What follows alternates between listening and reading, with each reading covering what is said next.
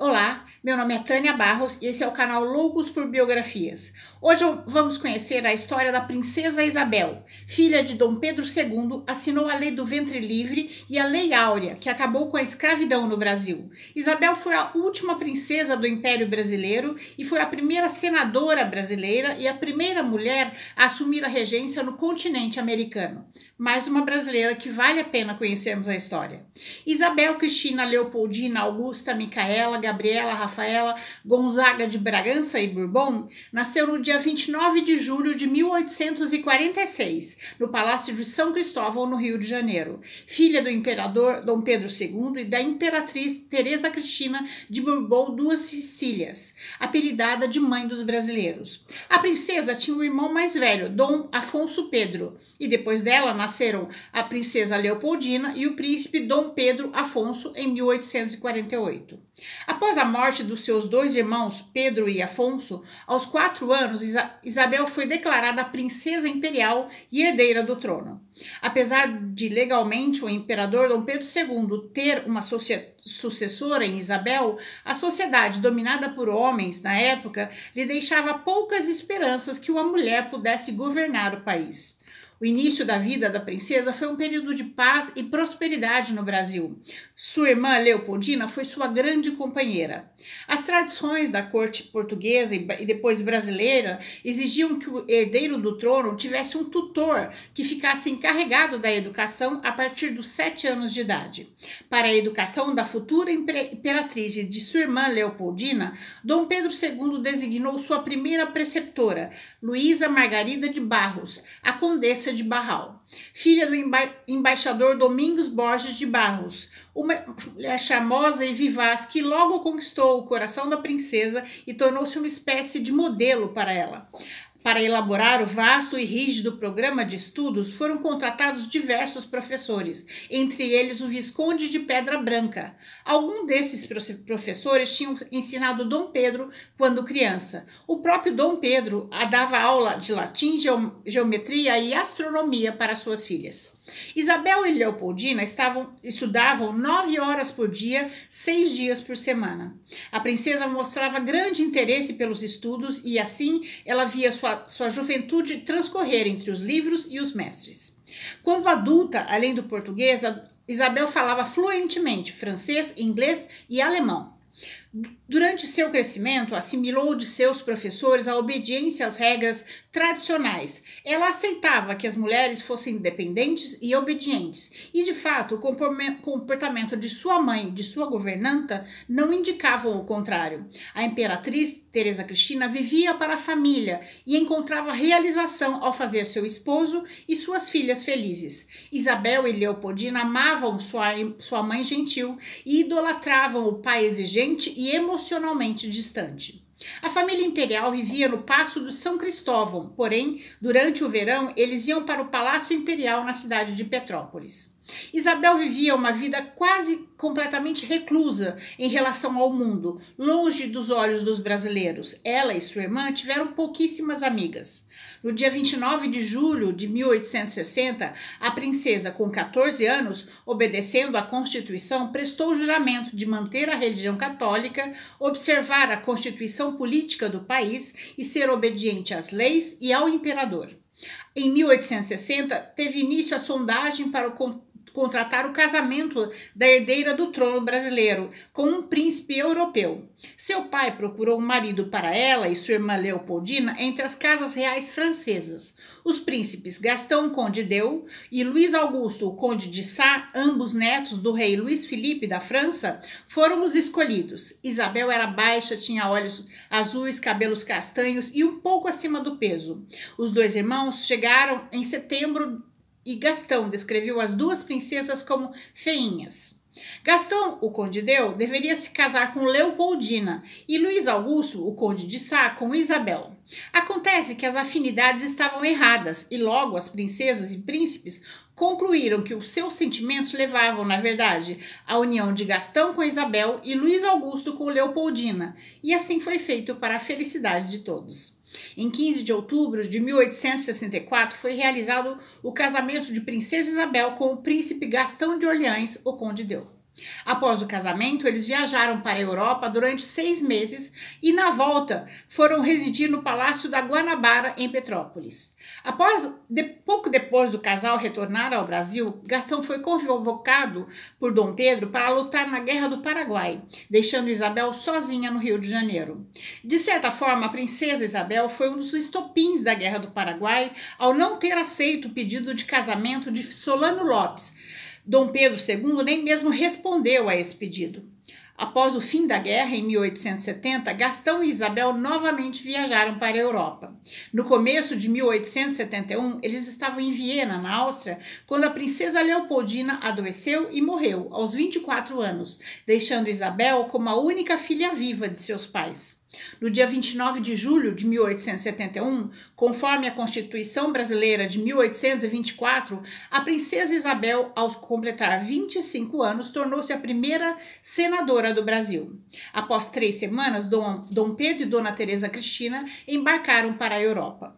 A princesa foi nomeada regente com poderes totais para governar o país na ausência do imperador. Após a abolição da escravatura nos Estados Unidos, emitida pelo presidente Abraham Lincoln em 1863, Dom Pedro II estava comprometido com um gradual programa de libertação dos escravos no Brasil, algo que sua filha apoiava bastante. Liberal, a princesa aliou-se aos movimentos populares e aos partidários da abolição da escravatura. Financiava a alforria de escravos com o seu próprio dinheiro e apoiava a comunidade do Quilombo do Leblon, que cultivava camélias brancas como símbolo do abolicionismo. A escravidão começou a declinar com o fim do tráfico de escravos em 1850, após a aprovação da lei contra a escravatura assinada por Eusébio de Queiroz. Progressivamente, os imigrantes europeus substituíram os escravos no mercado de trabalho por assalariados. Mas só o fim da guerra, só, só a partir do fim da Guerra do Paraguai que o movimento abolicionista ganhou um curso. Milhares de escravos que retornaram da guerra vitoriosos alguns até condecorados, corriam o risco de voltar à antiga condição de escravos por pressão dos seus antigos donos. O problema social tornou-se uma questão política para a elite dirigente do Segundo Reinado. Enquanto o imperador estava no exterior, a princesa Isabel promulgou a primeira lei abolicionista, a Lei do Ventre Livre, também conhecida como Lei Rio Branco. A lei alforriava todas as crianças nascidas de escravos após essa data foi assinada pela princesa no gabinete do Visconde do Rio Branco, do Partido Conservador, em 28 de setembro de 1871.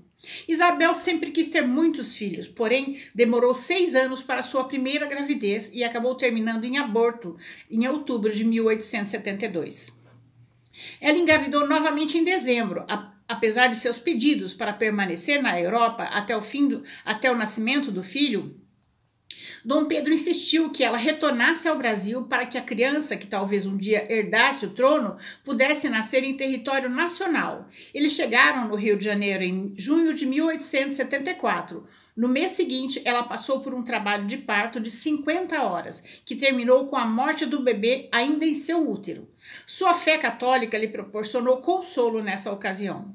A princesa permaneceu Preocupada durante sua terceira gestação, após um trabalho de parto de 13 horas, auxiliada ainda por um fórceps, em 15 de outubro de 1875, depois de 11 anos de casada, nasceu seu primeiro filho, Pedro de Alcântara, príncipe do Grão-Pará.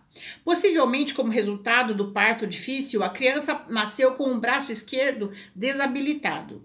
Dom Pedro embarcou em março de 1876 para uma nova viagem, desta vez para América do Norte, Europa e Oriente Médio, com Isabel novamente ficando como regente.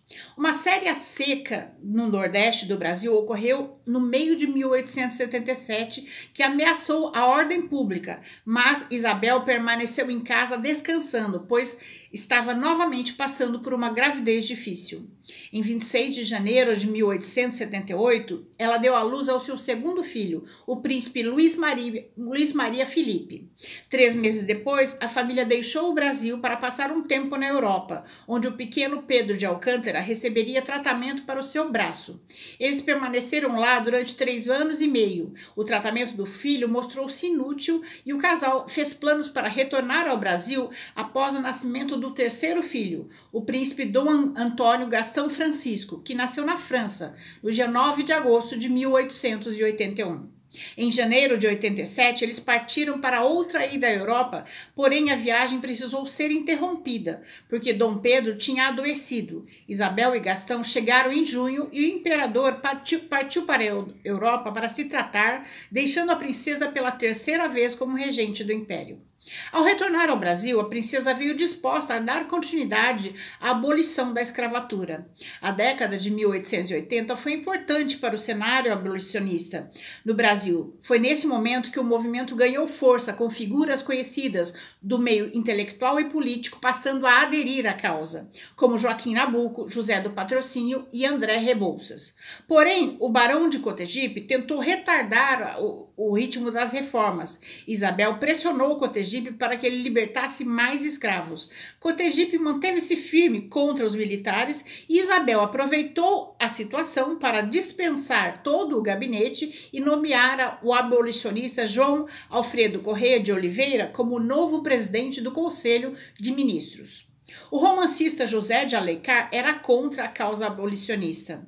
Após três séculos de escravidão no Brasil, no dia 13 de maio de 1888, a regente Isabel assinou a Lei 3.353, a lei, a lei Áurea, uma lei curta que dizia apenas: a partir desta data ficam libertos todos os escravos no Brasil. A princesa ganhou da população uma caneta de ouro para assinar esta lei. A alegria pela aprovação da lei foi tamanha que a princesa foi chamada de a Redentora, recebendo a Rosa de Ouro do Papa Leão XIII.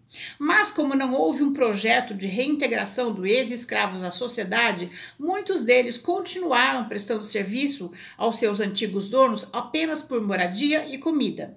Outro fato importante é que o Brasil foi o último país a abolir a escravidão no continente americano.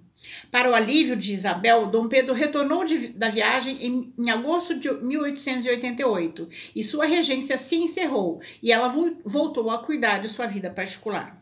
Um fato curioso é que durante um baile na corte, a princesa Isabel foi dançar com um negro que acabava de ter seu pedido negado por uma, por uma senhora loura.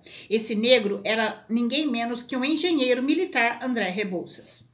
Dom Pedro estava com a saúde debilitada, cansado, sonhava poder deixar tudo para trás e viver na Europa, mas continuava realizando suas funções por senso de dever. Com o fim da escravidão, a monarquia tinha perdido o apoio dos fazendeiros do café que eram donos de escravos, que mantinham grandes negócios, poderes econômicos, sociais e políticos no Brasil. A princesa Isabel estava ciente que, ao assinar a Lei Áurea, estava colocando em risco a monarquia. Quase todo o ministério desaprovava o fim da escravidão. O barão de Cotegipe, após a lei assinada, zombou da princesa, dizendo: Redimiste uma raça, senhora, mas perdeste um trono. No que ela respondeu: Todos os tronos do mundo juntos não valem a liberdade de mais de um milhão de brasileiros. Apesar da ação ter se mostrado amplamente popular, houve forte oposição contra a sua sucessão ao trono. O fato dela ser mulher, seu forte catolicismo e o casamento com um estrangeiro foram vistos como impedimento contra ela, juntamente com a emancipação dos escravos, que gerou descontentamento geral entre os ricos fazendeiros. Após pouco mais de um ano de escravidão ser abolida, a princesa Isabel viu a monarquia ser extinta, insuflada pelos radicais positivistas, pela maçonaria e, pelo, e apoiado pelos fazendeiros e militares descontentes que conspiravam abertamente contra o governo e instauraram uma ditadura republicana. A princesa disse: Se a abolição é a causa de tudo isso, eu não me arrependo. Eu considero que vale a pena perder um trono por ela.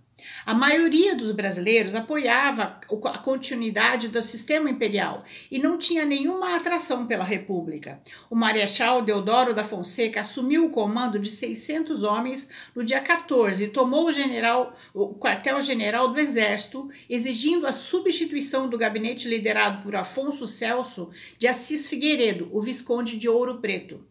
No dia 15 de novembro de 1889, o Marechal Deodoro da Fonseca proclamou a República e depôs o imperador Dom Pedro II em um golpe de Estado republicano. O imperador recusou quaisquer sugestões dadas por políticos e líderes militares uh, li leais para subjugar a rebelião e disse simplesmente: se assim é, essa será a minha aposentadoria. Trabalhei demais e estou cansado, agora vou descansar. Após dois dias, pelos dois dias seguintes, a família imperial ficou confinada no Palácio Imperial no Rio de Janeiro, onde receberam a notícia que tinham sido banidos do Brasil. Na madrugada de 17 de novembro, a família embarcou no navio Alagoas, partiu para Portugal. A família imperial chegou em Lisboa no dia 7 de dezembro de 1889. Dona Teresa Cristina estava doente desde a deposição e morreu três semanas depois, no Porto, enquanto Isabel e sua família estavam no sul da Espanha. A princesa voltou para Portugal e desmaiou durante o funeral de sua mãe. Mas mais notícias chegaram do Brasil. O novo governo republicano havia abolido as pensões da família imperial, sua única fonte de renda, e oficialmente banido todos os membros para sempre do território brasileiro. No caminho de volta do enterro de Dona Teresa Cristina, eles receberam um grande empréstimo de um banqueiro português e se mudaram para um hotel em Cannes, na França. Isabel e Gastão compraram uma vila perto de Versalhes e seus filhos entraram em escolas parisienses onde passaram a viver uma vida quieta. Dom Pedro se recusou a acompanhá-los e permaneceu em Cannes até sua morte, em 1891. O príncipe Francisco, tio de Gastão, concedeu ao sobrinho e à sua esposa uma mesada mensal, o príncipe Francisco morreu em 1896 e a herança de que Gastão recebeu permitiu que ele e Isabel tivessem uma estabilidade financeira. Seus três filhos entraram em escola militar de Viena, enquanto a princesa continuou os seus trabalhos de caridade relacionados à Igreja Católica. Gastão comprou o Castelo Deu, na Normandia, antiga casa de seu avô, o rei Felipe I da França. O casal mobiliou o lugar com itens do Brasil. A princesa Isabel viveu 30 anos na Europa, sobrevivendo à morte de dois de seus filhos. Antônio Gastão de Orleans de Bragança era militar e piloto de avião. Após o término da guerra, do qual havia saído ileso, faleceu em 1918 numa queda de avião perto de Londres, em manobras de exercícios militares cotidianos. Dois anos depois, o filho mais novo da princesa, Luiz Maria Felipe de Orleans e Bragança, faleceu por causa da epidemia de, de gripe espanhola na Europa. Ainda em 1920, o presidente Epitácio Pessoa suspendeu o banimento da família imperial do Brasil. Porém, Isabel, aos 74 anos, já estava muito doente para viajar. Dessa forma, Gastão e o filho Pedro de Alcântara voltaram ao Brasil no começo de 1921 para o reenterro do imperador Dom Pedro II e da imperatriz Dona Teresa Cristina em Petrópolis. Isabel, Cristina, Leopoldina, Augusta, Micaela, Gabriela, Rafaela, Gonzaga de Bragança e Bourbon morreu no dia 14 de novembro de 1921. Seu marido, Gastão Conde Deu, morreu no ano seguinte, sendo enterrado junto com a esposa. Os restos do casal foram repatriados para o Brasil em 1953 e reenterrados em 1971 na Catedral de São Pedro de Alcântara, em Petrópolis, ao lado de Dom Pedro II e da Imperatriz Teresa Cristina. Essa é a nossa história de hoje. Espero ter contribuído para que seu dia tenha momentos muito agradáveis. Se você gostou, deixe seu joinha, conheça as outras histórias do canal e se inscreva no canal para conhecer as próximas histórias. O canal Louco por Biografias traz duas novas histórias toda semana, às quartas e aos sábados. Até a próxima história.